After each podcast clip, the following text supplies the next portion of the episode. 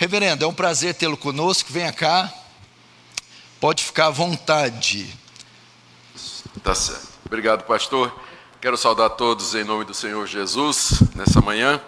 Agradecer ao pastor Paulo o privilégio de estar aqui, conhecer a Igreja Aliança do Calvário, conhecer os irmãos e hoje, no dia do Senhor, celebrar o culto que nós devemos ao nosso Deus e cantar os louvores dos quais Ele é digno e também tirar esse tempo para estudar um pouco mais a respeito da interpretação da Bíblia. Eu queria orar com vocês, pedindo que nosso Deus nos conduza à medida que nós nos debruçamos sobre esse assunto tão importante. Pai querido, nós queremos pedir que tu nos conduzas agora na compreensão desse tema tão importante, que é de que maneira nós devemos examinar e interpretar a tua revelação escrita. Nós pedimos que o Senhor nos dê clareza, nos dê humildade, sabedoria, discernimento, porque nós não queremos errar por desconhecer as Escrituras. Nós queremos aprender o sentido delas e aplicá-lo corretamente às nossas vidas. Por isso, nós pedimos que o Senhor nos guie nessa manhã, em nome de Jesus. Amém. Queridos, eu pensei em, nessa manhã, começar com um pouco de história da igreja e falar um pouquinho de como, nos princípios da, da igreja cristã, a igreja interpretou a Bíblia. Ah, eu creio que uma das melhores maneiras de nós aprendermos alguma coisa é olhando o seu desenvolvimento na história. A história nos ensina muita coisa. E eu queria ver com vocês ah, o período pós-apostólico e focar em duas escolas de interpretação que surgiram depois da morte dos apóstolos. Uma localizada na cidade de Alexandria, no norte do Egito, e outra localizada em Antioquia, na Síria é, que veio cerca de cento e poucos anos depois. As duas escolas seguiam duas linhas completamente diferentes de interpretação. Isso já pouco tempo depois da morte dos apóstolos, já divergiam quanto à maneira correta de interpretar a Bíblia. E o embate entre essas duas escolas é determinante porque é a partir daí que vai surgir a, a, hermenêutica ou a maneira de interpretar a Bíblia que vai dar origem ao catolicismo romano que emerge em meados da, da, da Idade Média.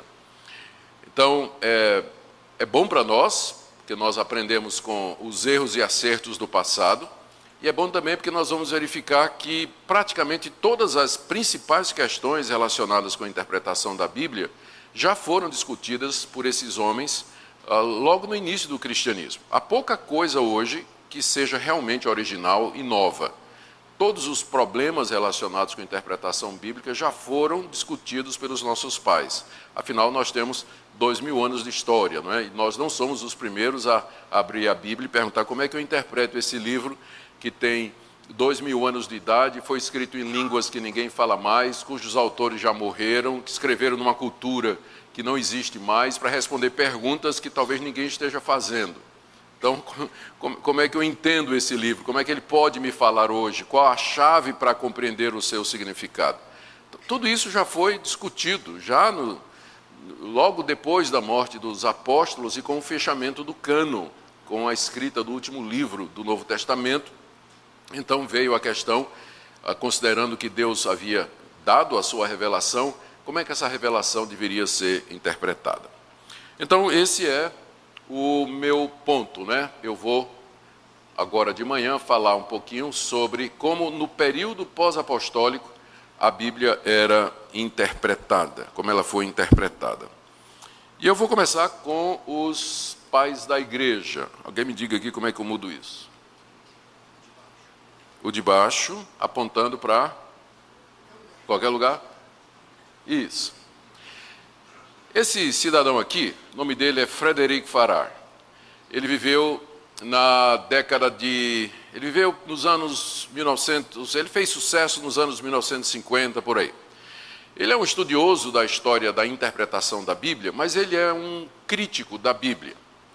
Ele fez a seguinte declaração: através dos séculos, a igreja obscureceu, ó, a igreja obscureceu o sentido dos textos bíblicos pelos seus dogmas e a interpretou erradamente ao longo dos séculos.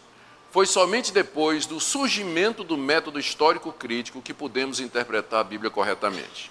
Eu não concordo com o que ele está dizendo. O que ele está dizendo é que até o surgimento do iluminismo e do chamado método crítico, que trata a Bíblia como um livro de literatura qualquer, que parte do pressuposto de que não existe o sobrenatural, que deu origem a esse método que surgiu há cerca de 300 anos atrás.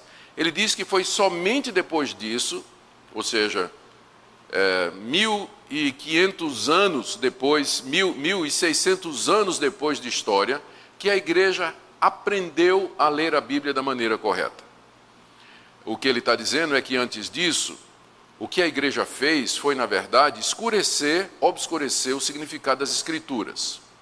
Um exemplo que ele dá: quando a igreja criou o dogma de que Cristo era divino, então o, e ensinava para os cristãos que Cristo era Deus, os cristãos se aproximavam da Bíblia já sabendo que Cristo era Deus. Isso impedia que eles entendessem o que é que a Bíblia, na verdade, estava dizendo a respeito de Cristo. O dogma, por exemplo, da Trindade. A igreja ensinava os seus fiéis que a Trindade era a doutrina correta. Então, os cristãos, quando liam a Bíblia, já iam com isso na cabeça, de que a Trindade está na Bíblia, e impedia que eles vissem a realidade a respeito do que a Bíblia ensinava ou então que os milagres existem e que Deus interfere na, na, na, história do homem. Então os crentes liam os milagres como se realmente tivessem acontecido. Esse homem diz que isso fez com que a igreja não percebesse a verdadeira mensagem da Bíblia, porque realmente milagres não existem, Cristo não era divino, ele nunca ressuscitou dos mortos, e somente depois que o racionalismo e a crítica científica surgiram, é que nós podemos ler a Bíblia e perceber que ela é mitológica, ela é cheia de lendas, é, é cheia de fatos que foram inventados pelas pessoas, pelos discípulos de Jesus, e que a mensagem da Bíblia não é aquilo que vem sendo dito há tantos anos. Eu estou vendo gente balançando a cabeça aqui, eu não concordo com isso, não, viu, gente? Eu estou só explicando o que é que esse pessoal está dizendo, mas eu discordo completamente desse, desse tipo de coisa aí. Isso é só para dizer para vocês como é importante a gente entender a história da interpretação da Bíblia, como a, a, a igreja vem tratando a palavra de Deus através da sua história, e ficar consciente de que no meio dos chamados cristãos, no meio do, da cristandade, há pessoas como esse aqui, não é que eles são inimigos da interpretação histórica da Bíblia, de que a Bíblia é um livro real, que ele conta fatos que realmente aconteceram e que ele é a revelação infalível e inerrante da palavra de Deus. Infelizmente, a influência de pessoas como Farrar e muitos outros é, críticos da Bíblia dominou os estudos acadêmicos. Se hoje você for fazer um curso de teologia numa universidade pública, você vai escutar isso aí e algumas universidades particulares que oferecem curso de teologia, você vai ter professor de teologia que realmente vai acreditar que somente depois do surgimento do racionalismo e da crítica bíblica é que nós podemos entender a verdade a respeito de Deus e que tem muito entulho que os reformadores trouxeram, os pais da igreja trouxeram e que nos impede de ver a, a veracidade da Bíblia. Eu acho que esse pessoal, na verdade, ele se desviou da, da palavra de Deus e o que falta para eles é fé eles não, não, não, não creem. E a, a falta de crença os leva a explicar o surgimento da Bíblia e as coisas que a Bíblia narra. E aí eles vêm com essas teorias de mito, de lendas, de sagas, histórias inventadas, o Cristo da fé, a imaginação criativa da igreja, do povo de Israel e por aí vai. Mas nós não temos dificuldade em receber a Bíblia como sendo a infalível, inerrante palavra de Deus e que é a revelação escrita do Deus Todo-Poderoso e que contém exatamente e é exatamente aquilo que Deus queria que nós que nós é, soubéssemos. Então, eu estou dizendo isso para deixar claro qual é a minha base, o meu pressuposto. Eu estou partindo desse dessa perspectiva da Bíblia, que ela é a palavra de Deus e o que ela narra é ela é verdadeira em tudo aquilo que ela afirma e que nela nós não temos erros, não temos falta E se alguma dificuldade nós temos em interpretar, a dificuldade não está no texto, mas na nossa subjetividade, na nossa limitação, falta de maiores informações e assim por diante. Muito bem, comecei com esse cidadão aí, né? Vamos ver agora entrar na nossa, na nossa fase. Aqui nós vamos falar um pouquinho dos chamados pais da igreja. Ah, eles têm, são divididos em quatro categorias: os chamados pais apostólicos, que são aqueles que foram discípulos dos apóstolos e que viveram logo depois dos apóstolos, como por exemplo Clemente de Roma, Policarpo, que, é, cujo martírio é bem conhecido, Barnabé, Papias e Hermas. Esses homens conheceram os apóstolos, andaram com eles e são considerados eh, os pais apostólicos exatamente por conta dessa ligação com os apóstolos. É interessante notar que nenhum deles era apóstolo, porque para eles os apóstolos eram os doze e Paulo, ponto. Né, uma vez que eles os, morreram os apóstolos, os seus discípulos, nenhum deles se apresentou dizendo eu sou apóstolo. Não é interessante? Isso aparece hoje, né? Porque naquela época os próprios discípulos dos apóstolos não se arrogaram o título, eles eram simplesmente pastores e mestres das igrejas. Depois ah, surge um período de grande discussão na igreja a respeito da pessoa de Cristo. Quem é Jesus Cristo? Ele é Deus, ele não é Deus? Em que sentido ele é Deus? Qual a relação dele com o Pai? E aí houve grandes discussões. É nesse período que surge uma teoria a respeito de Cristo, promovida por um grupo chamado de, chamado de gnósticos que tinham da palavra grega gnose, que significa conhecimento, sabedoria, eles diziam que tinham um conhecimento secreto a respeito da natureza de Cristo e da salvação, que era dado somente aos iluminados. E o gnosticismo cresceu muito dentro da igreja. Mas aí se levantaram os pais apologistas, os primeiros grandes defensores da fé. Escreveram tratados, participaram de concílios, enfrentaram debates com esses homens.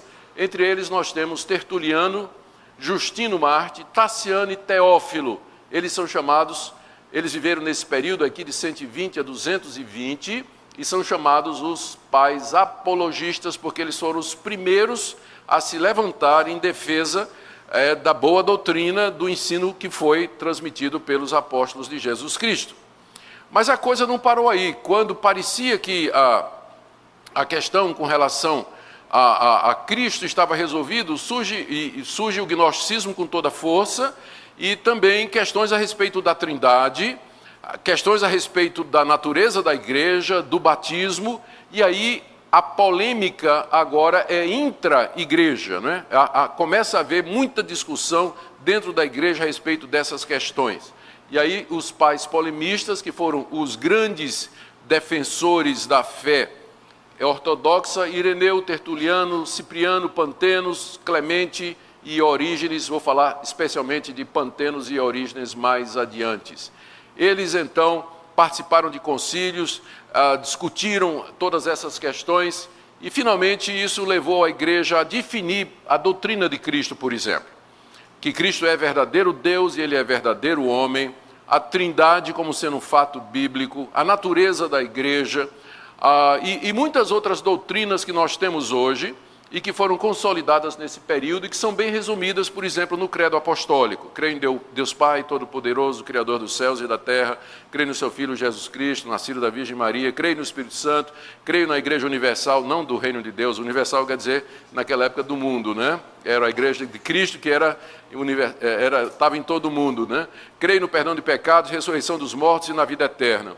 Então, o credo apostólico, ele não nasceu do nada, mas ele foi resultado da luta desses homens para manter a verdade dentro da igreja, porque tinha inimigos, gente que não acreditava, gente que ah, tinha opinião diferente.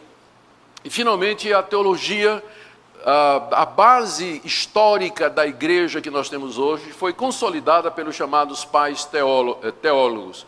E você encontra, então, os pais latinos, como é, é, é, Agostinho, Jerônimo e Ambrósio, e os orientais Crisóstomo, Teodoro e Atanásio, que foram homens que escreveram tratados, comentários, aí já pacificando e estabelecendo a doutrina da igreja. Todos esses homens, eles, o ponto deles era o que é que a Bíblia diz a respeito disso? O que é que a Bíblia ensina a respeito de Cristo? a respeito da Trindade, a respeito da salvação, a respeito do batismo. O que é que os apóstolos quiseram dizer nos seus escritos? E vocês sabem então que a tarefa principal deles era se engajar em interpretação. Eles só podiam responder essas perguntas se eles interpretassem a Bíblia. Eles tinham que interpretar a Bíblia para dar resposta a todas essas questões. E aí então que a gente percebe que surgem duas linhas distintas de interpretação nesse período aí. Duas linhas distintas de interpretação. Defendidas por pessoas hábeis, pessoas capazes, não vamos duvidar da salvação delas, mas que partiam de pressupostos diferentes. E é a história dessas duas linhas que eu quero contar aqui para vocês, porque, como eu disse, elas antecipam muitas das questões que vieram depois e que continuam presentes até o, o dia de hoje. Fazendo uma propaganda do, do meu livro, pode, pastor, fazer propaganda? Pode. Se vocês quiserem detalhes, detalhes disso, eu escrevi um livro, o título é A Bíblia e seus intérpretes. É um livro dessa grossura que conta exatamente a história de como a Bíblia vem sendo interpretada até os dias de hoje. Você pode encontrar na editora Cultura Cristã, se não estiver esgotado, você, você pode encontrar. Muito bem, pais da igreja, aí estão eles. É, é um período, como eu disse, de, de grande debate, é um período em que os pais da igreja procuravam entender qual era a verdade de Deus, examinando as Escrituras, e, como eu disse, surgem então duas linhas, e a primeira delas está em Alexandria. Aqui tem um pouquinho a respeito da cidade, aqui tem um mapa do norte da África, aqui está o Egito, o deserto do Saara, e você vai encontrar Alexandria aqui, tá? Era uma cidade portuária, ficava bem na ponta. Aqui um mapa detalhado de como era Alexandria naquela época, e ela era conhecida, entre outras coisas, por esse farol aqui que dava entrada ao porto. Né? O pessoal entrava aqui e os navios ficavam né, atracados aqui, o famoso porto de o farol de Alexandria. Mas Alexandria também era famosa pela sua biblioteca. Ah, depois da longo, muito tempo atrás, do tempo que, eu estou narrando agora, quando houve a deportação dos judeus para a Babilônia, quando os, eh, os assírios e depois os babilônicos invadiram, respectivamente, o reino do norte e o reino do sul e levaram a nação de Israel em cativeiro, vocês lembram que o profeta Jeremias liderou um povo que, em vez de ir para a Mesopotâmia, eles desceram para o Egito. Então, esse povo fundou uma colônia aqui, em Alexandria. E essa colônia de judeus, ela cresceu muito produziu literatura, inclusive é, nós temos dois Talmudes né, produzidos pelos judeus. Um é, foi produzido em, em Alexandria, é conhecido como Talmud Alexandrínico, que é a compilação da interpretação dos sábios, é, dos rabinos desse período. E também era Alexandria era um centro de cultura e conhecimento daquela época. Ela tinha uma livraria, uma biblioteca que era considerada uma das maravilhas do mundo era enorme, variada, continha obras de todas as espécies e ao lado dela estava uma comunidade judaica muito forte. Não demorou muito que muitos daqueles judeus se converteram ao cristianismo. E o cristianismo começou a se espalhar aqui pelo norte da África, graças à influência dos primeiros missionários eh, enviados pelos pais da igreja e que estiveram naquela região pregando o Evangelho. Logo surgiu uma igreja vibrante, uma igreja eh, poderosa e muito é, com uma visão missionária muito grande que evangelizou todo o norte da África. Já, já teve uma época, hoje o norte da África é praticamente muçulmano, mas já teve uma época em que praticamente da África, metade da África para cima, o predomínio era cristão. Exatamente graças a, aos esforços desse centro missionário que era Alexandria. Muito bem.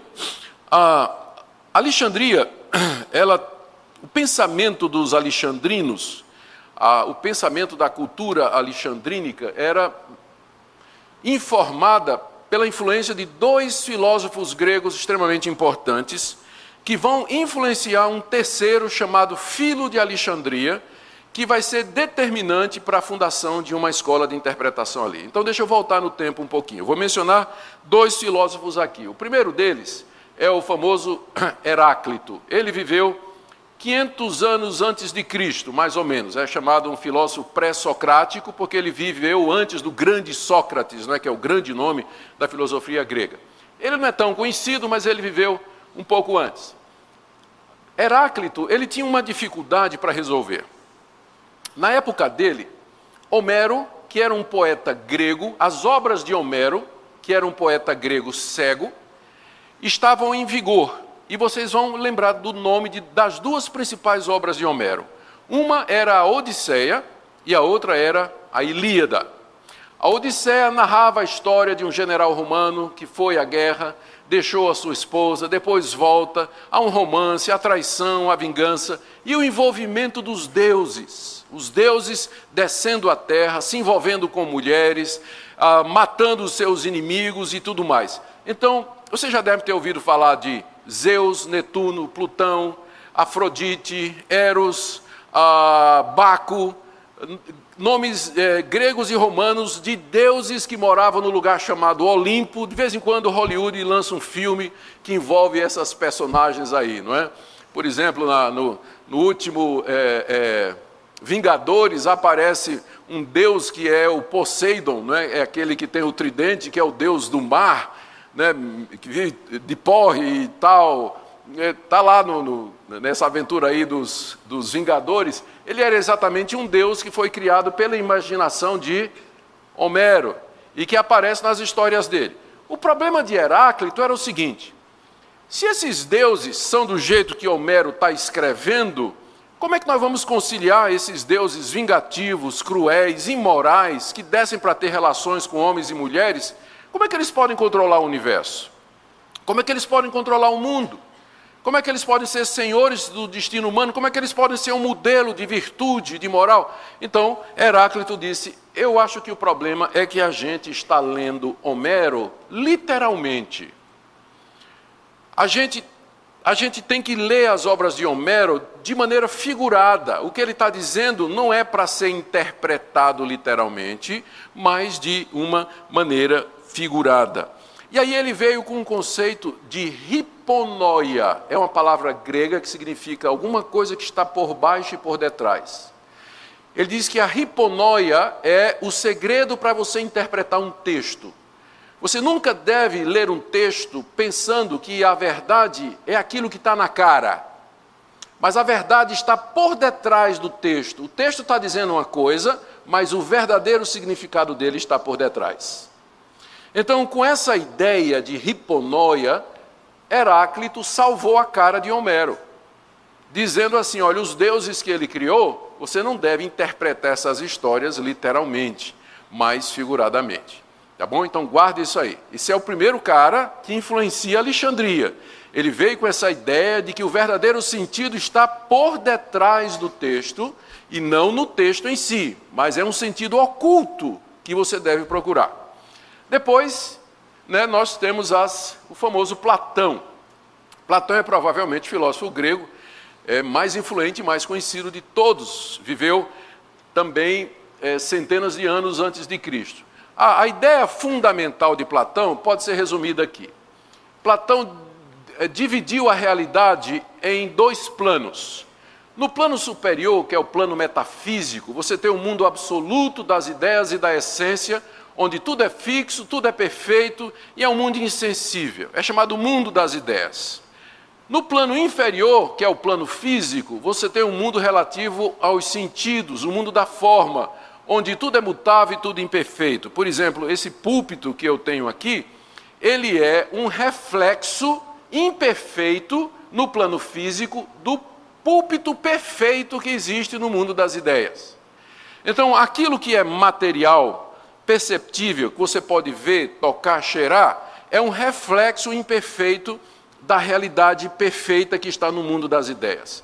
Com essa dicotomia, Platão introduziu, abriu a porta para confirmar a ideia de Heráclito. O texto, que é o que você vê, o que você percebe que está diante de você, ele é imperfeito, ele é inferior, e o verdadeiro sentido que é ideal, ele está por detrás e acima. Ou seja, você nunca deve ler um texto literalmente, mas deve procurar o sentido que está por detrás dele, um sentido figurado. Então, essa visão dicotômica de mundo, ela influenciou um filósofo judeu, esse é judeu, esses dois outros que eu mencionei eram gregos, não é? Mas é filho de Alexandria, como ele ficou conhecido, ele era um judeu. Ele era um judeu muito comprometido com o judaísmo dos seus dias. Como eu disse, lá em Alexandria havia uma colônia de judeus muito grande.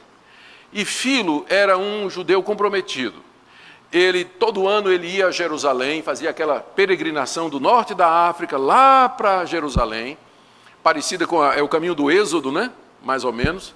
E, ele fazia isso, ele ia oferecer sacrifícios no templo. Ele vivia como judeu. Ele tinha um, apenas um defeito como judeu: ele não falava hebraico, porque esse pessoal que morava em Alexandria, ah, eles não falavam mais hebraico, mas eles falavam, quando muito, aramaico, que era diferente, e falavam grego, que era a língua que predominava naquela época. Tanto é que, a essa altura, eles não liam o Antigo Testamento em hebraico, mas liam a Septuaginta, que era uma versão da Bíblia feita em grego cerca de 170 anos antes de Cristo, ali em Alexandria. Eles fizeram uma versão do hebraico para o grego para que a comunidade judaica pudesse ler a Bíblia, porque ninguém entendia mais o hebraico. Então, Filo era um judeu comprometido, a Bíblia dele era Septuaginta, era a Bíblia, é, o Antigo Testamento em grego, e ele tinha dois heróis. Filo tinha dois heróis. O primeiro era Moisés, ele amava Moisés gostava de, de, de, ler, especialmente os cinco livros de Moisés, que são o Pentateuco, os cinco primeiros livros do Antigo Testamento. Mas o segundo herói de, de Filo eh, era Platão. Ele amava Platão. A, a formação de Filo era platônica. Então, embora ele fosse judeu, mas a alma dele era grega, era platônica. E aí ele achava que tanto Moisés quanto Platão estavam dizendo a mesma coisa. E que ambos eram enviados de Deus. Então um não podia contradizer o outro. O que Platão dizia, com certeza Moisés concordaria. Mas a pergunta é: como fazer Moisés concordar com Platão? É? como, como eu vou interpretar os escritos de Moisés de maneira que eu possa ver ali as ideias de Platão? E aí então que ele desenvolve o chamado método alegórico. Alegoria é uma palavra grega composta que significa dizer outra coisa. Então, uma alegoria é um. Numa alegoria, você diz uma coisa em termos de outra. Você está dizendo uma coisa, mas o sentido é outro. Você está se referindo a outra coisa que não aquela que aparece como sendo aquilo que é dito. É isso que a palavra alegoria significa. Então, é, Filo entendeu que a melhor maneira de você interpretar o Antigo Testamento é usando as ideias de Platão. Eu vou dar um exemplo aqui, é, por exemplo, do que Filo escreveu. Isso aqui faz, é o comentário de Filo em Gênesis, a narrativa da, da criação e da queda. Ele diz: na narrativa da criação e da queda, Deus tomou o poder dos sentidos externos, que é Eva, a mulher, ele não acredita que houve uma Eva literal. Né? Porque Moisés estava simplesmente ensinando a mesma coisa que Platão. Então, tanto faz se Eva e Adão existiram. Tanto faz. Então, Eva representava os sentidos externos: o toque, o cheiro, o gosto. Deus tomou o poder dos sentidos externos, que é Eva, e o conduziu à mente, que é Adão. Adão representa a mente do homem. Esse poder é sempre ameaçado pelo prazer, que é a serpente. Então, isso aqui que ele está dizendo é Platão. Platão exalta a mente e a razão como sendo o poder dominante e diz que os sentidos externos, através do prazer, ameaçam a mente de perder o seu controle e a sua racionalidade. Isso é platonismo. Só que agora, Filo traz isso para o relato da criação. Ele está interpretando o relato de Gênesis à luz do pensamento platônico. Aí ele diz: a promessa messiânica, este te ferirá a cabeça e tu lhe ferirás o calcanhar, é interpretada como Deus dizendo ao prazer, que é a serpente, que a mente, que é o homem, vai vigiá-la, e que em troca o prazer, a serpente, vai atacar a mente, que é o homem, oferecendo os prazeres mais básicos, que é isso que significa morder o calcanhar. Então, para Platão, aliás, para Filo, se aquele relato lá de Gênesis 3 é real ou não, se realmente houve um momento em que uma serpente tentou Eva, que por sua vez tentou o marido e os dois caíram, para ele é irrelevante, porque esse é o sentido aparente. O sentido verdadeiro é o que está por detrás, que é exatamente o ensino platônico. Então você tem que ler a Bíblia é, vendo esse significado, sem se prender ao conteúdo histórico, né, ao aspecto literal, que é enganador, mas você tem que olhar por detrás. Filo, então, ele era adepto dessa é, leitura né, figurada da Bíblia. Ah, outra interpretação que ele dá aqui, ó, eu não sei se eu tenho aqui o texto, não, eu vou ler aqui para vocês, eu tenho aqui. Ele diz, quando ele interpreta lá o, o, o jardim do Éden, olha o que, é que ele diz no relato da, da, da, do jardim do Éden, Gênesis 2, de 8 a 14. O rio Gion significa coragem, e circunda a terra de Cuxi, que significa humilhação. O sentido alegórico é que a coragem dá demonstrações de bravura diante da covardia. O rio Tigre significa temperança, como um tigre resiste resolutamente ao desejo. Eufrates não se refere ao rio, o sentido é alegórico, significa justiça. O rio Pison significa mudança na boca, e Avilá significa tagarelar, que, como significado, implica insensatez. A interpretação da passagem é que a insensatez é destruída pela mudança na boca, que é o falar com prudência. Viu lá, pastor? Excelente intérprete, não é? Ele viu coisas no texto que ninguém mais veria, não é? Então, aqui você tem um exemplo de como o filho de Alexandria interpretava as escrituras. Eu posso dar para você dezenas de exemplos de como ele interpreta o Pentateuco alegoricamente, procurando reconciliar Moisés com Platão. Esse era o alvo dele. Só tinha uma maneira de você reconciliar Moisés com Platão: é você ler o Antigo Testamento alegoricamente e você dá o sentido que você quiser. Esse é o problema da alegoria. Você pode colocar no texto aquilo que você quiser. A leitura alegórica da Bíblia faz você colocar no texto aquilo que você acredita, aquilo que você quer que a Bíblia diga. Muito bem. A influência de Filo foi muito grande. Quando, depois de algum tempo, né, antes de Filo, Filo é contemporâneo de Jesus. Ele viveu na mesma época de Jesus. Não é? Com certeza ele não, não conheceu Jesus e nunca ouviu falar de Jesus, né? mas ele viveu na época de Jesus. Quando o evangelho alcançou Alexandria, muitos se tornaram cristãos, como eu já disse, uma forte comunidade cristã cresceu ali. Um dos líderes dessa comunidade foi Barnabé. A gente sabe que ele é, morreu por volta do ano 150, a gente não tem notícia de quando ele nasceu.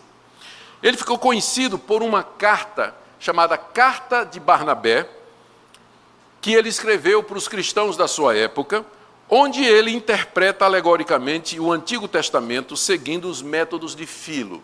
Barnabé era um líder lá em Alexandria. E aqui eu vou dar um exemplo, vou tirar um, um, uma parte da carta de Barnabé, onde ele interpreta Gênesis 14, 14. Se você abrir sua Bíblia aí, eh, diz lá que Abraão tomou da sua casa 318 homens e partiu em perseguição aos reis que levaram seu sobrinho Ló cativo. Né? Abraão pegou 318 homens da sua casa, soldados treinados, e ele foi atrás para resgatar Ló, que havia sido preso lá naquela guerra dos reis de Sodoma e Gomorra. Olha como Barnabé, no capítulo 9, verso 6 da sua carta, interpreta aquele episódio. Eu vou ler para vocês. Está aqui, ó. Portanto, filhos do amor, aprendam abundantemente a respeito de Abraão ele que primeiro estabeleceu a circuncisão, olhava em espírito para Jesus quando circuncidou sua casa. Pois a Escritura diz: Abraão circuncidou 318 homens de sua casa. Na verdade, o texto diz assim: Ouvindo Abraão que seu sobrinho estava preso, fez sair 318 homens dos mais capazes, nascidos em sua casa, e os perseguiu até Dan. Gênesis 14, 14. Aí continua Barnabé. Que conhecimento foi dado a Abraão naquela ocasião? Compreendam, ele, Deus, disse primeiro 18 e depois do intervalo 300. É porque em hebraico, em vez de ser 318, primeiro diz 18, 300. É o inverso, não é? Em hebraico. Então ele diz: Deus primeiro disse 18 e depois do intervalo 300. No 18, o número 10 equivale a iota no alfabeto grego e 8 ao eta. Aqui tu tens Jesus, Jesus, porque o iota e o eta são as duas primeiras letras do nome Jesus em, em grego. Aqui tu tens Jesus. 300 equivale ao tal no alfabeto hebraico, e aqui você tem a cruz, porque o tal é assim em hebraico. Então Deus revelou Jesus nas duas letras e a cruz na última. 318 fala da crucificação de Jesus.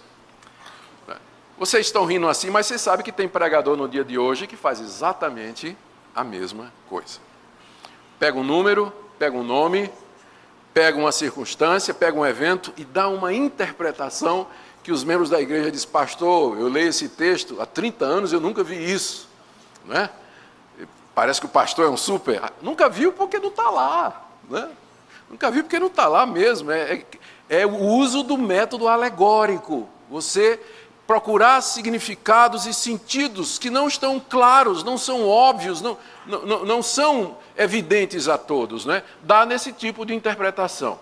Então, o Barnabé de Alexandria, ele é essa figura, é, essa figura que se destaca lá em Alexandria. De, depois dele veio um chamado Pantenos. Aqui aproveitei para dar uma reconstrução artística do famoso farol de Alexandria, eu disse que era a, a, a, livraria, a biblioteca de Alexandria, mas eu acho que é o farol, que é uma das sete maravilhas do mundo antigo. Pantenos, ele a princípio era um filósofo estoico, depois se converteu, e é ele que funda uma escola de catequese lá em Alexandria.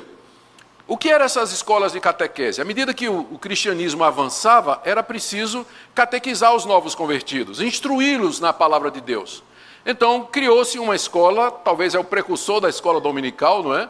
Onde os novos convertidos eram instruídos a respeito das verdades de Deus. E Pantenos fundou essa escola. Só que o método que ele usava na escola para instruir os novos convertidos era um método alegórico de Filho de Alexandria e que tinha sido seguido por Barnabé. Então, a, a Bíblia era interpretada alegoricamente lá em Alexandria. Um dos convertidos de Pantenos foi esse cidadão aqui, muito influente, chamado Clemente de Alexandria. Ele é conhecido porque é um dos pais apologistas, ele enfrentou muitas heresias, combateu e ele era, no coração dele, ortodoxo. Ele cria na palavra de Deus, cria no Senhor Jesus. A fé que ele tinha era uma fé que podíamos dizer que era uma fé bíblica. Mas o método de interpretação dele era aquele método lá de Alexandria. Olha aqui, por exemplo, como ele interpreta é, numa carta que ele escreveu.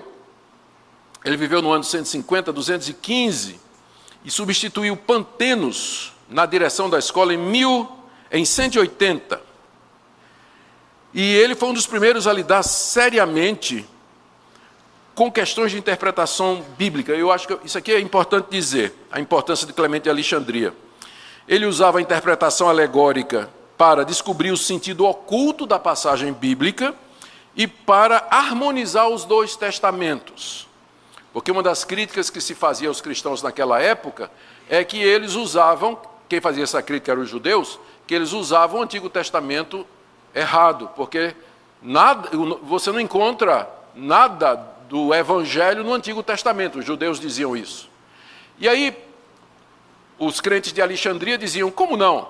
Por exemplo, os sacrifícios que estavam lá no, feitos lá no templo, aquilo ali era uma alegoria de Cristo, representava Cristo. Ao judeu lia o Antigo Testamento, mas não está dizendo aqui no Antigo Testamento. Aí o, o crente dizia, mas o templo lá representa o corpo de Cristo e a igreja. Ao judeu ia para o Antigo Testamento e dizia, mas eu não estou vendo isso aqui no Antigo Testamento. Então eles acusavam os cristãos de usarem o Antigo Testamento de maneira errada. E os cristãos respondiam fazendo uma leitura alegórica do Antigo Testamento. E às vezes vendo Cristo onde realmente Cristo não estava.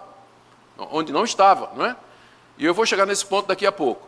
E então, é, Clemente de Alexandria, ele se preocupou muito com isso. Né? Como é que eu interpreto o Antigo Testamento de maneira a fazer justiça ao que o Antigo Testamento está dizendo, para não ser acusado de estar usando indevidamente as escrituras dos judeus. Então ele achava que o método alegórico era um método que poderia resolver o assunto. Ele dizia que a alegoria revelava a verdade ao verdadeiro discípulo, mas escondia dos outros. E que o objetivo de Deus em revelar-se alegoricamente era ocultar a verdade dos incrédulos e descortiná-la apenas para os espirituais. Aqui está a interpretação dele, que ele dava da parábola do filho pródigo.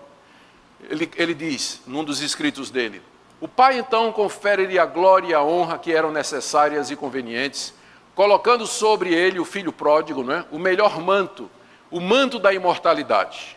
Então ele já começa a interpretar que aquele manto, túnica que o pai dá ao filho pródigo, significa a imortalidade.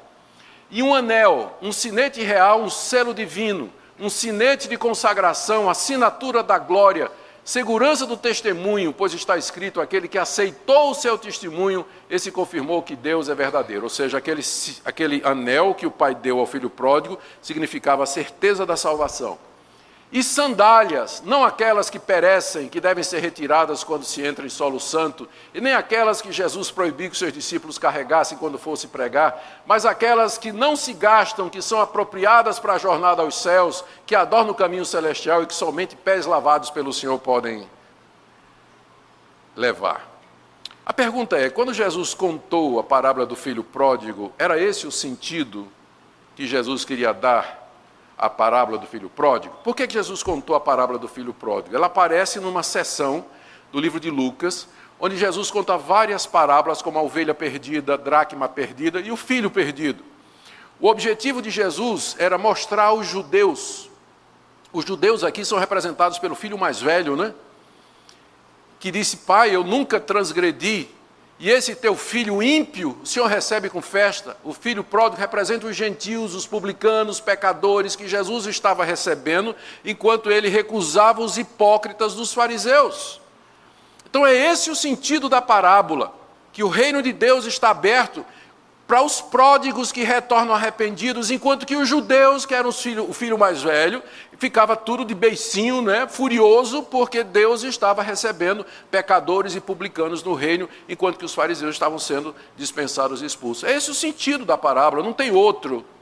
Então você vê que Clemente dá significados ali que não estão no texto, né, seguindo o sistema de alegoria.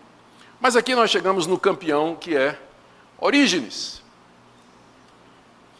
Orígenes. O que dizer sobre Orígenes? 1800, é, 185 a 253, ele é a figura mais importante desse período, estudioso muito respeitado, aí nós temos que tirar o chapéu, muito capaz e provavelmente o homem mais erudito da sua época, conhecedor das línguas originais, da literatura da época, versado em filosofia, versado pra, especialmente no platonismo, que ele admirava bastante, a semelhança de Filo, conhecia os estudos e a, a literatura vasta produzida por Filo de Alexandria, e ele então se tornou a figura dominante dessa escola.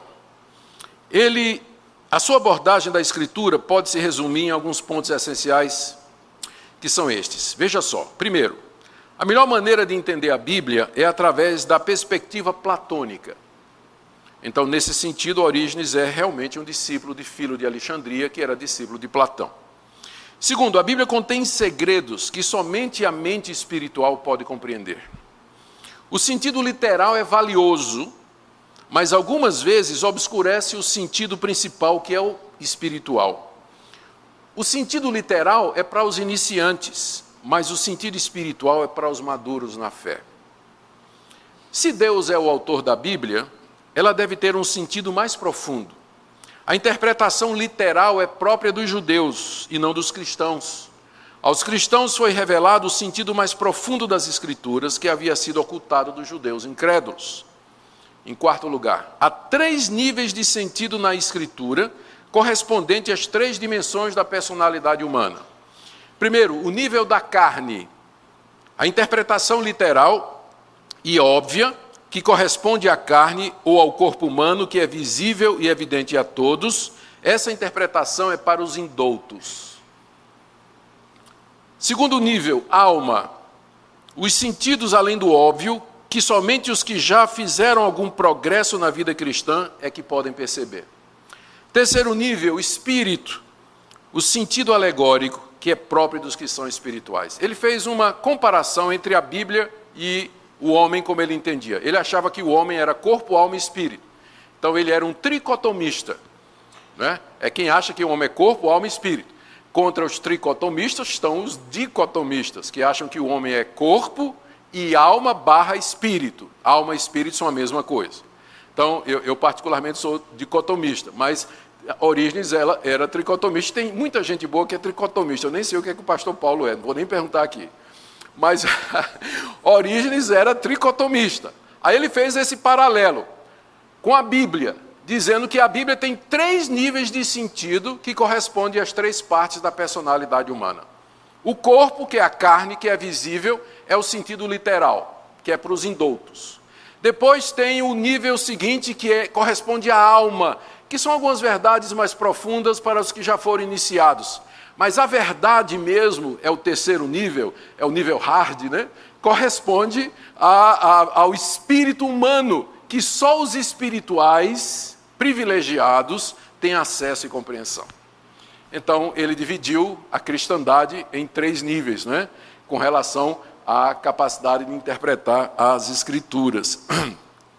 Alguns exemplos da interpretação. Antes de dar alguns exemplos da interpretação dele, Jerônimo, que tinha sido inicialmente um seguidor do método alegórico de Orígenes, registrou em sua obra Contra Johannem Hierosolimitanum, contra João de Jerusalém, um sumário conveniente dos erros atribuídos a Orígenes. É interessante, esse Jerônimo aqui, a gente vai falar um pouquinho sobre ele, ele a princípio era um discípulo de Orígenes, um alegorista, mas depois ele viu o erro da interpretação de Orígenes e ele se tornou é, um, um intérprete mais alinhado com a escola de Antioquia, que vai ser a próxima que a gente vai estudar. E Jerônimo ele se tornou conhecido porque ele traduziu a Bíblia do grego e do hebraico para o latim e nos deu a Vulgata Latina, que até hoje é a Bíblia oficial da Igreja Católica Romana. É obra clássica, é a tradução clássica da Bíblia em latim, foi feita por Jerônimo no século IV, V. E então o, o Jerônimo se volta contra Orígenes, de quem ele era discípulo antes, e enumera alguns dos erros teológicos de Orígenes. Por exemplo, Cristo não podia ver o Pai ou o Espírito Santo, a alma está aprisionada no corpo como prisão, como castigo.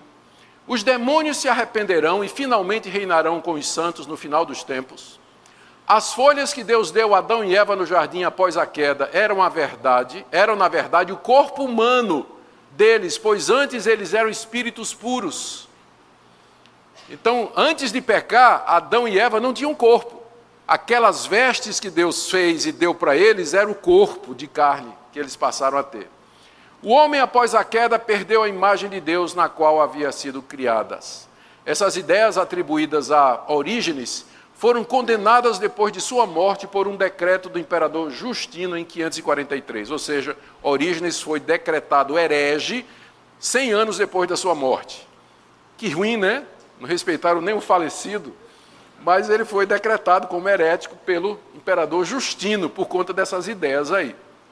Mas olha algumas interpretações de Orígenes. Rebeca vem tirar água do poço e encontra os servos de Abraão. Está lá em Gênesis 24. Significa que diariamente nós temos que ir aos poços da Bíblia para ali nos encontrar com Cristo. Faraó mandando matar os meninos e preservando as meninas, Êxodo 1. Os meninos significam o espírito intelectual e os sentidos racionais, enquanto que as meninas significam as paixões carnais. Pense no machista, né? As seis talhas de pedra que os judeus usavam para as purificações, em João 2, relato do casamento em Caná da Galileia, significam os sentidos moral e literal das escrituras, e às vezes o espiritual. O sentido verdadeiro da passagem sobre o divórcio, em Mateus 19,6, é a separação da alma do seu anjo da guarda. Poderia multiplicar aqui interpretações desse tipo. A gente pode olhar para Orígenes assim e dizer, oh, que horror, né? que absurdo. Mas olhe ao redor, vá no YouTube, ouça pregações de pastores hoje. É a mesma coisa. Mesma coisa, encontrando sentidos e significados e fazendo as aplicações a partir da Bíblia que não estão no texto, não é isso que o texto está dizendo. Não é isso que o texto está dizendo. Muito bem, vamos agora fechar com algumas implicações práticas. Esse tipo de interpretação, o tipo de interpretação que prevalece na igreja evangélica brasileira de hoje, segue o mesmo caminho de Alexandria sem ter a sofisticação e erudição de um Orígenes. Orígenes, pelo menos, era um homem letrado, ele era erudito, e ele podia defender a fé cristã de outros ataques e de outros erros, como realmente ele fez. Mas, por outro lado, o método de interpretação dele levou a dizer aquelas bobagens que nós vimos, pelas quais ele depois foi condenado como herege. É somente através de uma interpretação altamente espiritualizante das Escrituras que muitos mestres, pastores e líderes conseguem convencer seus rebanhos hoje de que estão ensinando a verdade da palavra de Deus. Tem práticas dentro da igreja evangélica hoje que você não acredita que, que é verdade. E quando você vai ouvir a justificativa que os pastores dão para isso, campanha, promessa, ah, períodos enormes de determinada prática, abstinência disso, abstinência daquilo. Quando você vai ver qual é a base bíblica, você fica. Né, tipo assim, eu, uma vez eu escrevi um artigo né, a respeito de ordenação feminina, não é? dizendo que realmente não há base para conceito de pastora na Bíblia. E o cidadão me respondeu indignado: claro que tem. Está lá escrito em Gênesis: Raquel era pastora de ovelhas. E escreveu com seriedade, pastor. Ele disse mesmo: o senhor é ignorante, me disse, o senhor é ignorante, não conhece a Bíblia. Está lá, que Raquel era pastora de ovelhas. Como não tem base para. Aí eu desisti, não vou discutir com. Não tem condição de engajar num diálogo com, né, com esse nível de. Mas quando você procura ver a base que é apresentada para determinadas práticas e posturas na igreja evangélica, só se sustenta por um método alegórico de interpretação, porque se você for realmente examinar a Escritura, não está dizendo, não tem como não é provar. Em termos práticos, Alexandria nos ensina a ter cautela com a ideia de que a verdade da Bíblia só pode ser alcançada por espirituais que tenham acesso privilegiado a um conhecimento que está além do sentido simples, claro e evidente da Bíblia. Um dos pontos principais da reforma foi a respeito da perspicuidade da Bíblia. Perspicuidade quer dizer clareza da Bíblia. Os reformadores insistiram que qualquer pessoa, no uso dos meios normais, poderia ter uma compreensão salvadora do significado da Bíblia. Eles foram contra toda alegoria, toda alegorese, o, o método é, é, de interpretação espiritualizado que predominou na Idade Média. Eles rejeitaram tudo aquilo e disseram: a Bíblia só tem um sentido que é o sentido pretendido pelo autor. E o sentido está compreendido nas letras. Você não pode dar. A, o sentido está compreendido nas palavras. Você não pode dar um significado além daquele que está contido nas palavras porque você vai cair no erro que levou ao surgimento da Igreja Católica. Porque foi através desse tipo de interpretação que eles abriram a porta para introduzir todo, esse, todo, todo aquele entulho teológico e litúrgico que entrou na igreja durante a Idade Média, justificada por esse tipo de, de interpretação. Então, é uma lição importante para nós, né, que uma vez que você. É, esse pessoal, nunca, esse pessoal não negava a autoridade da Bíblia. Todos eles criam que a Bíblia era a palavra de Deus, que era inspirada. O problema era o método de interpretação. É como eles interpretavam a Bíblia. Que aí, dessa forma, você pode dizer o que você quiser na Bíblia, não é? Você pode dizer o que você quiser. Tem até uma interpretação aqui que é atribuída a atribuída a Orígenes. Né? Alguns atribuem a Agostinho, outros acham que foi a Orígenes. Eu acho que tem mais cara de Orígenes mesmo que é sobre a parábola do bom samaritano, que todo mundo conhece a história, não é? Então a interpretação que é atribuída a Orígenes é assim: o, bom, é, o, o judeu que descia de Jerusalém é, para Samaria era Adão. E os salteadores que o atacam, roubam e deixam semi-morto à margem da estrada é a queda, o pecado. O sacerdote e o levita que passam e não socorrem é a lei e os sacrifícios que não pode salvar o homem. O samaritano é Jesus, que derrama azeite nas feridas, que é o seu sangue para curar pecados, levanta o homem, que é o novo nascimento, coloca no seu jumento, que é o evangelista, e leva para a estalagem, que é a igreja. E lá entrega duas moedas, que é o batismo e santa ceia, ao estalageiro, que é o pastor, e diz: Cuida dele até que eu volte, que é a segunda vinda. Que sermão aloprado, né? Fantástico, fantástico. Não é, pastor? Maravilha. Se tem algum pastor aqui, já pode, já tem um sermão domingo que vem, né? Baseado em, ou para hoje à noite, né? Ou para hoje à noite. Orígenes disse alguma coisa errada? Não. Tudo que ele disse está correto. Qual é o problema desse tipo de interpretação?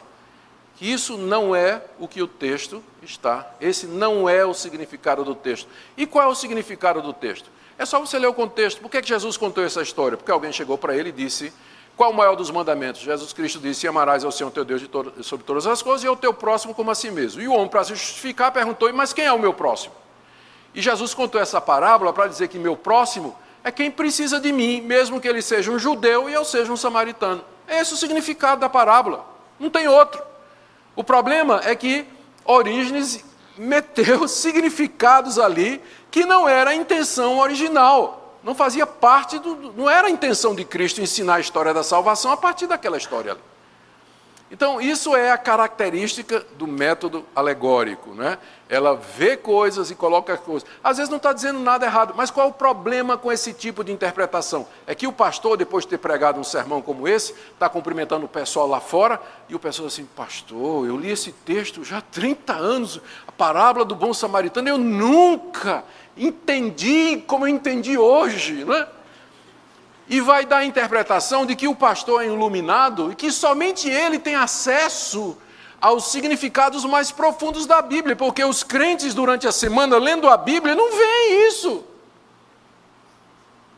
E isso vai contra o que a reforma ensina, que o significado da Bíblia chama-se a perspicuidade da Bíblia. Ela é clara, ela é simples, ela está ao alcance de todos. Por isso que uma das primeiras preocupações dos, dos reformadores foi traduzir a Bíblia na língua do povo, para que o próprio povo lesse, para que o próprio povo compreendesse. Durante a Idade Média, o que prevaleceu foi a ideia de que o povo era ignorante, o povo não podia entender a Bíblia. E então, o padre, tudo era em latim, os padres nem sabiam latim, a missa era decorada e rezada de corno, não é? Ninguém entendia nada do que estava sendo dito. Aí eles inventaram a ideia de botar imagem para poder então despertar a atenção do povo. Resultado, o povo passou a adorar a imagem. Meteram dramatização dos mistérios, atores profissionais lá dramatizando as histórias da Bíblia, porque ninguém entendia a pregação mesmo. Reformadores acabaram com tudo isso. Dizendo: não, não, o povo tem que ler a Bíblia. Né? A livre interpretação. Pode ler, você mesmo interpreta, e se o pastor estiver dizendo alguma coisa que está fora do sentido claro, verdadeiro da Bíblia, você não é obrigado a concordar com o pastor, não. Sua mente está presa à palavra de Deus, no seu sentido claro e óbvio. Bom, falei demais sobre a escola de Alexandria. Vamos agora para a próxima escola que se desenvolveu em Antioquia da Síria. Aqui é uma gravura A pilhinha está, a luzinha vermelha está indo embora.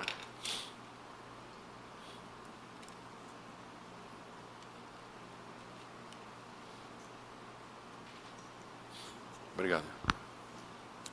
Vamos agora para a escola de Antioquia. O pastor disse que eu podia até às duas da tarde, então está tranquilo. Vamos aqui. Foi não.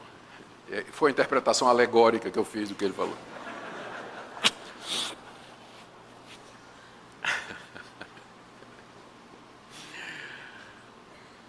Oh, vamos lá. Aqui é uma representação gráfica do que era Antioquia, mais ou menos na época que está em discussão aqui. É uma cidade bonita, às margens do rio. Né? Nessa escola, nessa cidade aí, é, se desenvolve a chamada Escola de Antioquia. Ela foi fundada por um cidadão chamado Luciano de Samosata. Ele viveu nos anos 240 a 312. Ele foi um teólogo cristão é, renomado, extremamente erudito, e ele começou uma tradição de estudos bíblicos que ficou conhecida pela erudição e conhecimento das línguas originais. Aqui nós temos é, cópia, que eu tirei foto de uma biblioteca dessas que eu estudei aí, não me lembro se foi Estados Unidos, Holanda, não me lembro mas das obras, ah, ou, aqui, na, ou lá na, na, na, biblioteca do Mackenzie, obras completas de Luciano de Samosata. A data é muito antiga, o livro é muito antigo. Ele produziu vasta literatura e é atribuída a ele, sem que haja provas, a primeira recensão feita no texto grego. Então, na época de Luciano, já tinha muitas variantes ao texto grego. Por exemplo, a carta aos Romanos. De tanto ser copiada, um copista, às vezes, duplicava uma linha, omitia uma palavra, trocava uma palavra por outra. Isso é muito normal quando a gente está fazendo cópia de alguma coisa. Então, diferentes variantes começaram a aparecer no texto grego das cartas dos evangelhos do livro de Atos. E aí começou a haver alguma dúvida. Então, diz que Luciano, ele pegou as principais divergências textuais e harmonizou ele fez um trabalho de crítica textual e decidiu esse, essa variante aqui é provavelmente a mais próxima do original. É chamada a primeira recensão do texto grego que deu origem ao chamado texto majoritário, que serve de base para Almeida corrigida, uh, serve de base para Almeida fiel, serve de base para a famosa King James. Elas usam esse texto grego é, chamado texto majoritário, cuja, cuja origem é atribuída a essa recensão feita por Luciano de Samosata no século IV. A gente não tem prova de que foi ele. Né? A gente sabe que na reforma, então, é que houve também uma tentativa de harmonizar o texto, inclusive Erasmo de Roterdã, mesmo sendo católico, e ele era mais, mais ou menos simpatizante das ideias da reforma, ele ajudou na produção de um texto que serviu de base, usando o texto majoritário, que serviu de base para a King James e depois algumas versões. Depois surgiu o texto crítico, que é, adotava, mas a diferença entre eles é, é mínima, é 5%, é 4% mais ou menos de diferença. Mas aí você vê o calibre do, do cidadão, né? O cidadão era realmente um cara, é, um expert. E ele era também um homem de convicções profundas. Ele morreu martirizado porque ele se negou a comer carne sacrificada aos deuses romanos.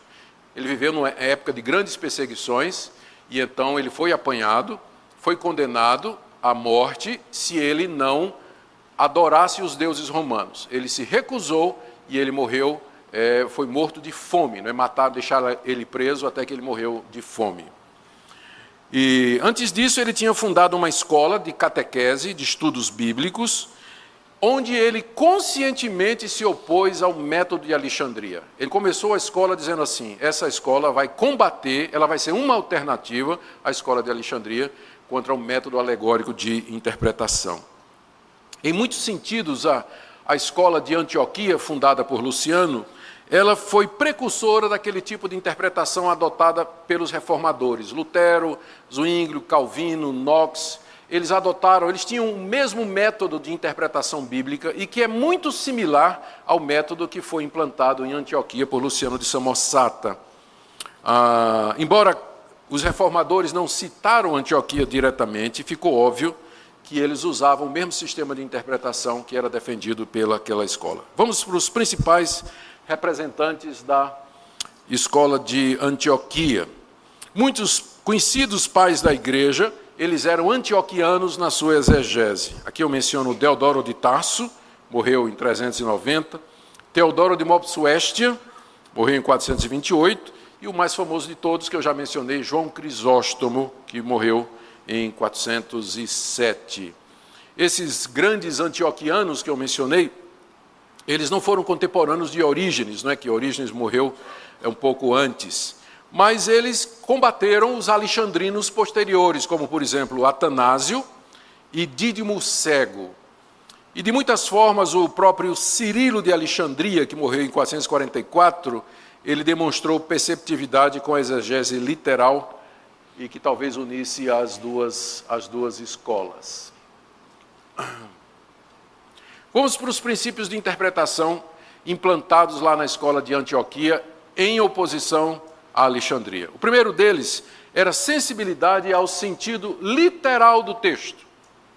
Os antioquianos diziam que o sentido principal era o sentido literal. Quando eles diziam literal, você não deve confundir com literalista. Por exemplo, disse Jesus: Eu sou a porta.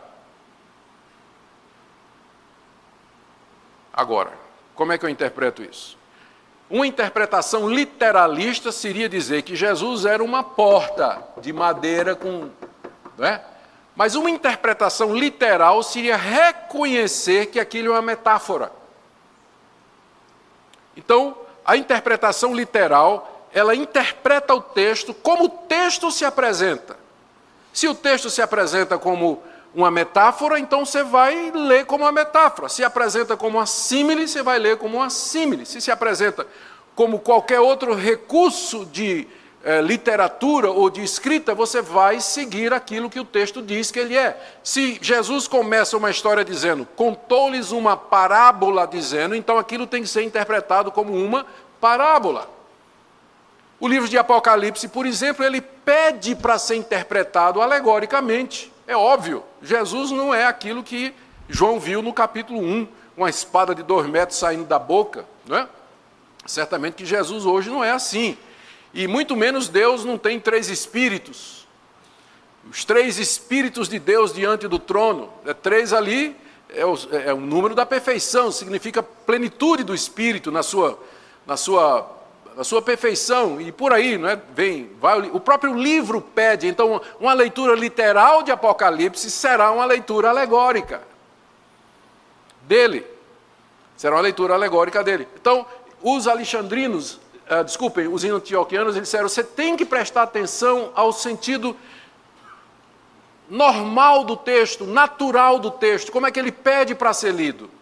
Se é uma história, leia como história. Se está narrando um evento, leia como sendo é, uma descrição de fato. Se é poesia, leia como poesia. Se é uma metáfora, leia como metáfora. O próprio apóstolo Paulo diz que Sara e H são uma alegoria. Paulo disse isso, então você vai ler Sara e H como uma alegoria, porque o texto está dizendo que é uma alegoria. Então, o que vai controlar a sua abordagem ao texto é o próprio texto. Você tem que ser sensível ao sentido dele. Em vez de você violentá-lo, em vez de você pegar uma parábola como a do bom samaritano e interpretá-la teologicamente como sendo a narrativa da história da redenção. Segundo, desenvolvimento do conceito de teoria. Ah, aqui, eu talvez devia.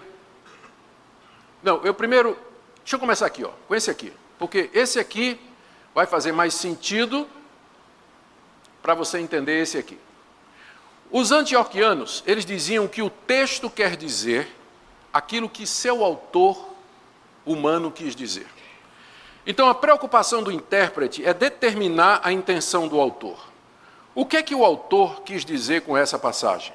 Então, para isso era necessário que você estudasse o contexto imediato anterior, posterior, contexto literário, contexto histórico, em que situação o texto foi produzido, com que objetivo, quem era a audiência. Então você vê que o método antioquiano, ele exigia que a pessoa estudasse a Bíblia, que tivesse conhecimento. Já que o sentido do texto é determinado pela intenção do autor, para você determinar a intenção do autor, já que o autor está morto, é você procurar indícios naquilo que o próprio autor escreveu. Você procura traços, pistas no texto e no contexto para entender qual é a intenção dele. E para fazer isso, você precisa ter o conhecimento da, do contexto, da história, como eu disse, da audiência, toda aquela parte introdutória que a gente aprende a respeito dos livros. Porque eles diziam que o sentido do texto era o sentido pretendido pelo autor.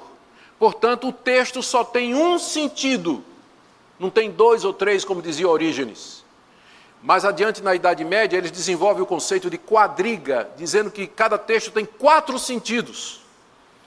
Os reformados disseram e antes dele os antioquianos dizendo: o texto tem somente um sentido, que é aquele pretendido pelo autor. E aí os inimigos diziam: mas e profecia? E a profecia? O profeta tinha consciência de todas as implicações da profecia dele?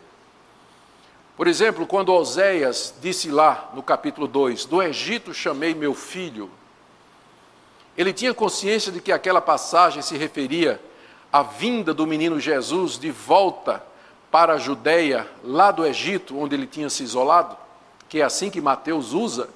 Mateus, quando narra que Maria e José, sabendo da morte de Herodes, voltaram do Egito para Belém, para Nazaré, Mateus diz: E se cumpriu o que disse o profeta: Do Egito chamei meu filho. Mas aí você vai lá em Oséias, quando Oséias diz: Do Egito chamei meu filho, o filho ali é Israel. Ele está se referindo ao êxodo, que Deus tirou seu filho Israel lá do Egito através de Moisés. Então, será que Oséias tinha consciência de que a sua palavra tinha essa aplicação? E até hoje isso é uma questão dividida entre os teólogos. Por exemplo, quando Isaías, se referindo ao nascimento de Ezequias, diz assim: Um filho nos nasceu, um menino nos nasceu, um filho se nos deu, e o governo estará sobre os seus ombros, ele será chamado Príncipe da Paz, Pai da eternidade, Deus forte e tudo. O contexto sugere que Isaías estava se referindo ao nascimento do rei Ezequias. A pergunta é: Isaías sabia que aquilo era uma profecia do nascimento de Jesus? Porque se não sabia, quebra-se o princípio de Antioquia, que diz que o texto só tem um sentido, que é aquele que o autor humano pretendeu. Se o profeta não tinha conhecimento dos desdobramentos do seu texto, então significa que o texto pode ter sentidos que não são necessariamente aqueles que o autor quis dizer, e aí fica aberta a porta. E aí os antioquianos, para sair dessa, agora sim, desenvolveram o conceito de teoria. É uma palavra que eles usam para se referir à intuição ou à visão que o profeta tinha, na qual ele podia ver o futuro através de circunstâncias presentes. Depois da visão, o profeta podia descrever em seus escritos tanto o significado contemporâneo dos eventos, bem como seu cumprimento futuro. Então, em outras palavras, eles estavam dizendo: sim, os profetas tinham plena consciência de todas as implicações e aplicações e significados possíveis da profecia deles. E aí eles apelam para o Novo Testamento, quando, em várias passagens, os apóstolos dizem assim: por exemplo, o próprio Jesus disse: Abraão viu o meu dia e se alegrou. Ou quando lá, no dia de Pentecostes, em Atos 2, pregando sobre a descida do Espírito Santo, Pedro diz que Cristo, que Davi, vendo a ressurreição de Cristo, disse: Não deixarás que o meu corpo na morte, nem permitirás que o teu santo veja corrupção. Então, os autores neotestamentários parecem atribuir aos autores do Antigo Testamento conhecimento pleno das verdades a respeito do Messias e da profecia que eles falavam. Então, os antioquianos, eles insistiam que até mesmo na profecia, todos os significados possíveis eram conhecidos pelo profeta através da teoria, que era aquela intuição, aquela visão em que ele via o futuro e interpretava através das circunstâncias presentes. Hoje em dia, quem defende essa posição é Moisés Silva, foi meu orientador no meu, no meu doutorado, a Walter Kaiser, que é um exegeta muito conhecido, inclusive eles têm obra publicada em português, se vocês querem aprofundar mais nessa questão, vocês deviam é, ler esse livro aí, porque ele ensina bem isso aí. Eu, eu sou mais ou menos dessa, dessa linha aí, mas sabendo que é uma, uma, uma posição bastante polêmica e discutida. Então, os antioquianos buscavam determinar a intenção do autor, por isso desenvolveram o conceito de teoria. Eles não negavam o caráter metafórico de algumas passagens, eles, eles admitiam que tinha metáforas na Bíblia, que havia alusões, havia alegorias, que havia símiles, que havia outros recursos de, de literatura usado pelos autores bíblicos para exprimir a verdade. Eles não negavam isso. Mas eles eram contra descobertas arbitrárias de Cristo no Antigo Testamento. Aí é quando eles pegavam os alexandrinos. Porque eu dei alguns exemplos para vocês de como os alexandrinos interpretavam o Antigo Testamento, achando Cristo até no poço onde Rebeca foi buscar água. Eles disseram que ali era Cristo. Isso é um problema para nós, porque nós dizemos que Cristo está no Antigo Testamento. Que Cristo é o centro do Antigo Testamento. Mas isso não significa que nós estamos autorizados a encontrar Cristo em qualquer coisa no Antigo Testamento, como muitos pastores fazem. Vou dar um exemplo. A história de José. José, traído pelos irmãos, era o predileto do pai, vai para a prisão, resiste aos seus adversários, por fim é glorificado e manda buscar o seu povo e se reúne com ele. Qual é o pregador que não se vê tentado a pregar um sermão sobre Jesus Cristo com base na vida de José? É muito parecido, não é? A pergunta é: os autores do Novo Testamento, quando se referem à história de José, eles usam cristologicamente a história de José? Resposta que os antioquianos disseram: se o Novo Testamento não disser que é Cristo, você não pode usar. Então, se você fosse um pregador antioquiano, você nunca pregaria sobre a vida de Cristo usando a vida de José. O alexandrino faria festa. Outro exemplo, famoso, Gênesis 22. Deus aparece a Abra... Deus pareceu agora que eu falei como um certo candidato, né? Deus, ele foi, escapou, pastor, não, não é revelação de voto, não.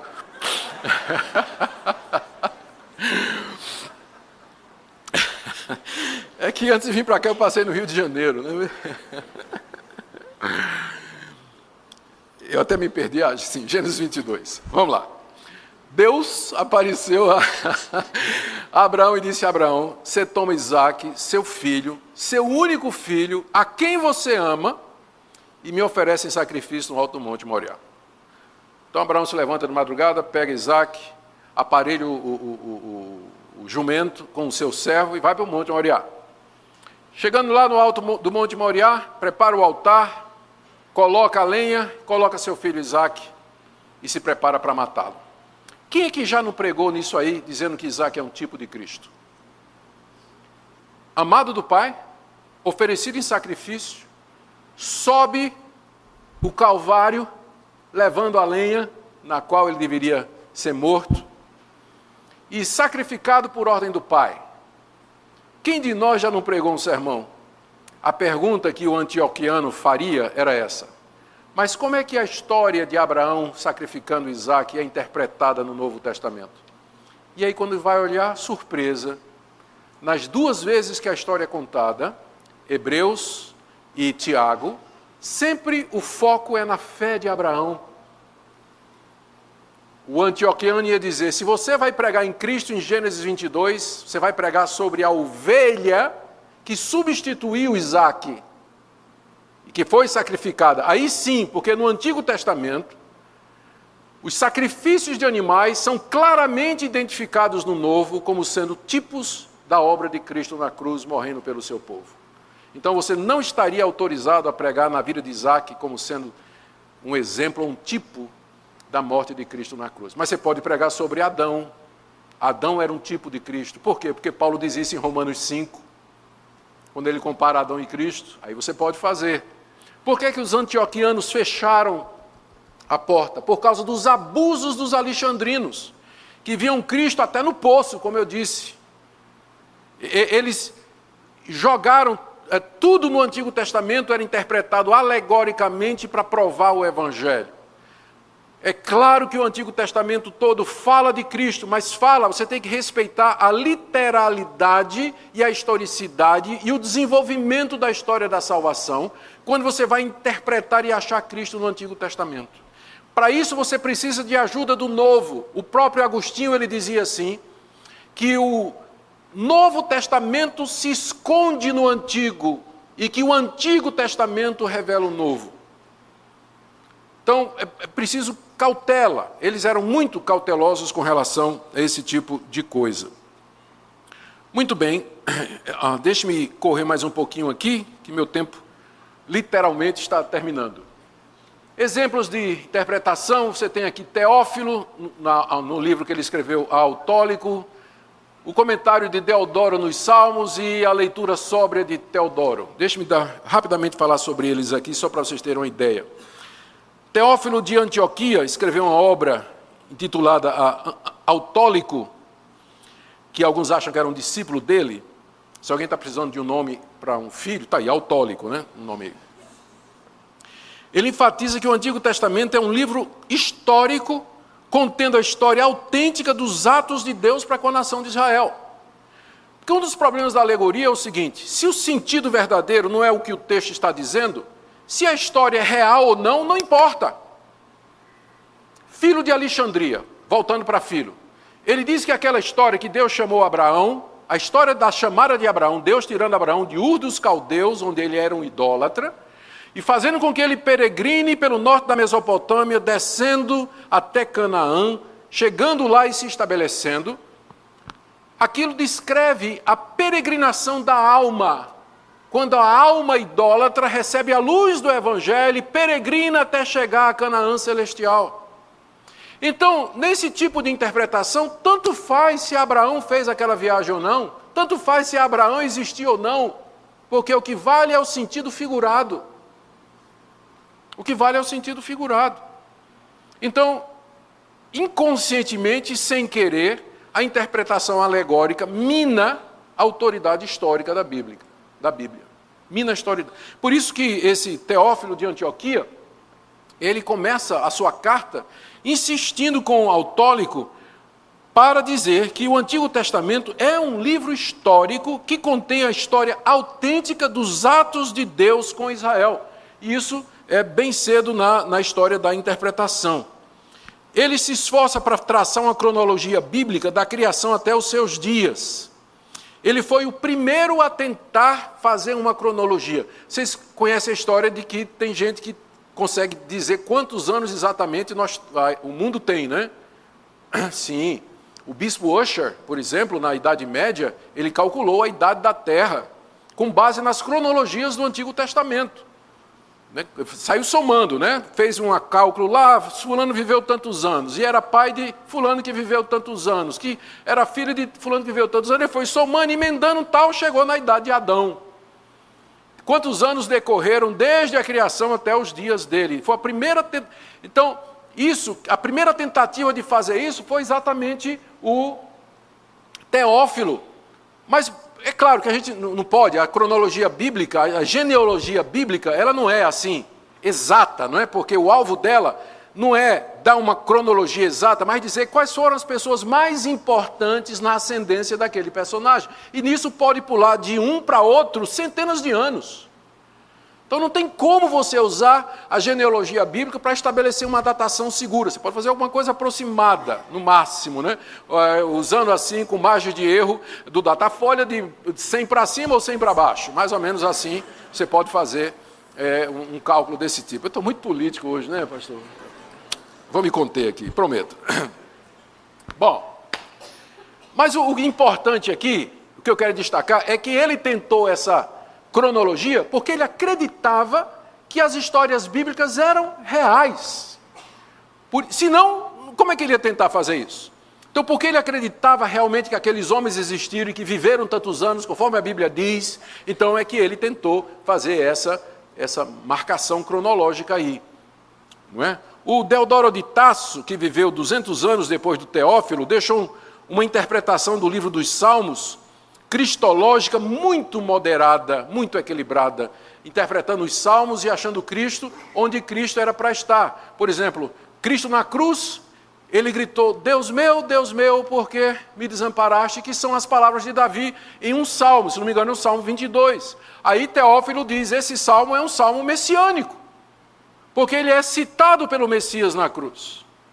Então ele faz um comentário no livro dos Salmos a partir desse princípio, né, que você só pode encontrar Cristo onde o Novo Testamento diz que ele está. Senão, é, você vai adivinhar, não é? Fica por conta própria, vai ter que fazer alegoria, coisa desse tipo. O Teodoro de Mopsuestia, ele também ah, tem comentários a respeito do Antigo Testamento, onde ele segue, ele faz uma leitura sóbria do Antigo Testamento. Eu não tenho muito tempo aqui, já estou terminando. Bom, influência de Antioquia.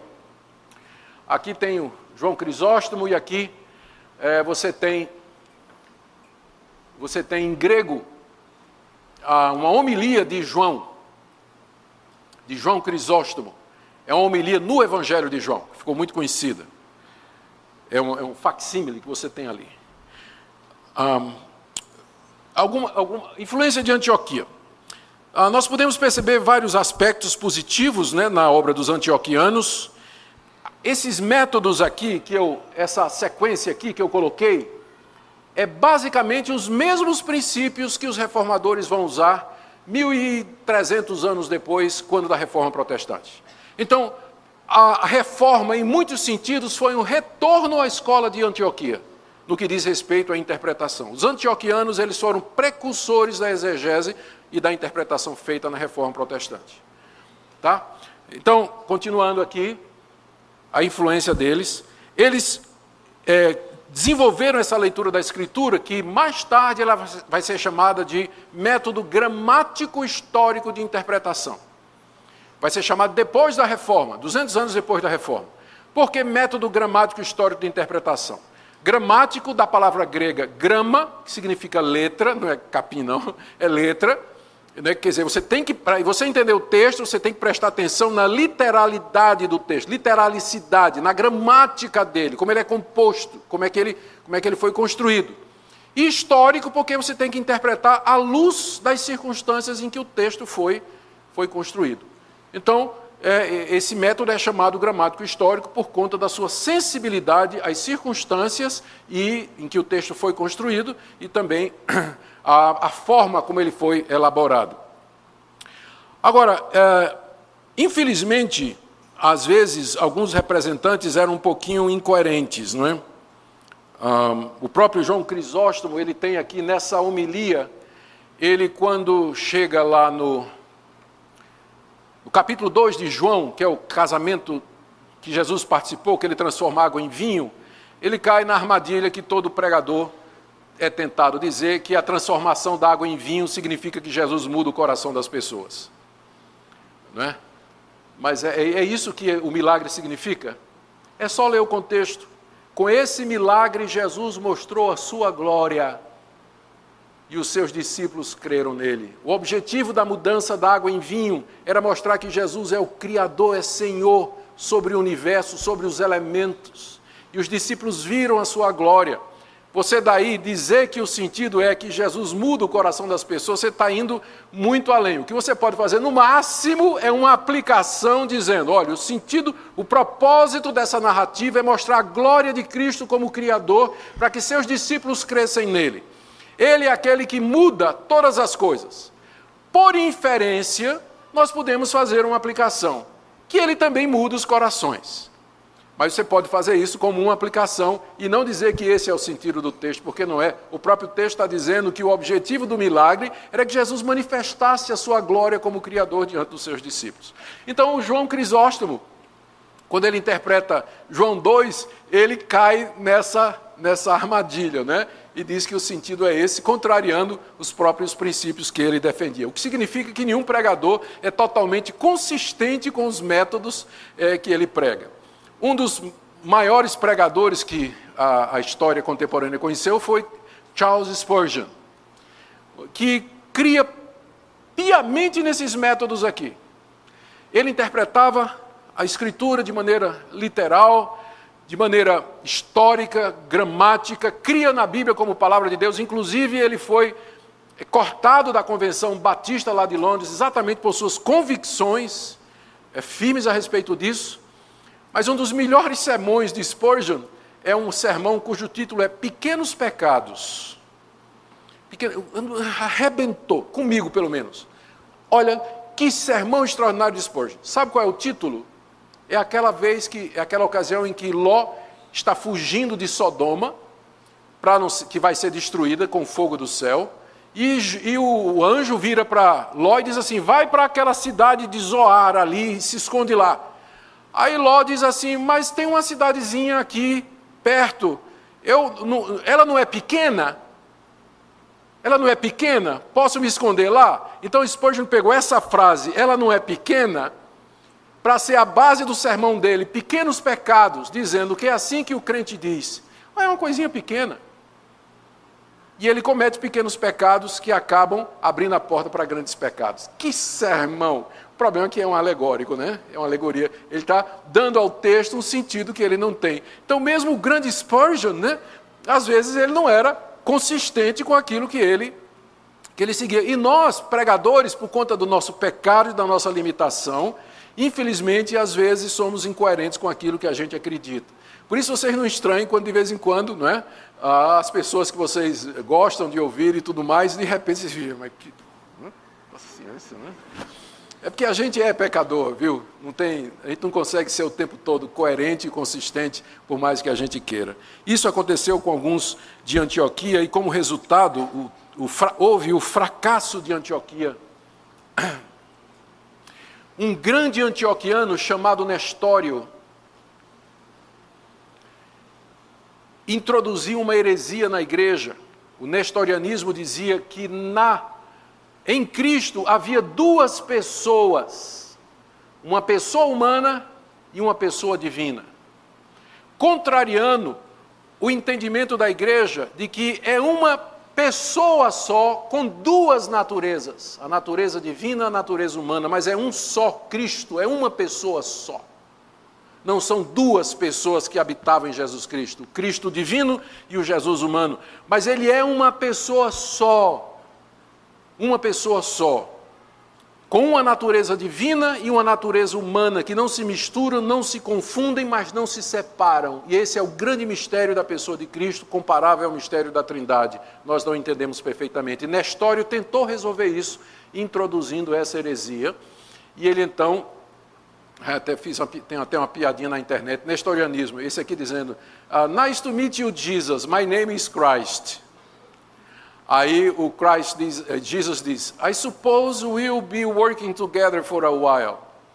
Ele está dizendo aqui, prazer em lhe conhecer, Jesus, meu nome é Cristo. Aí Jesus diz, eu acho que a gente vai continuar juntos aqui por um tempo. Não é? É uma zoeira que eles fazem com o nestorianismo. Né? Mas Nestório era um dos grandes defensores das ideias de Antioquia.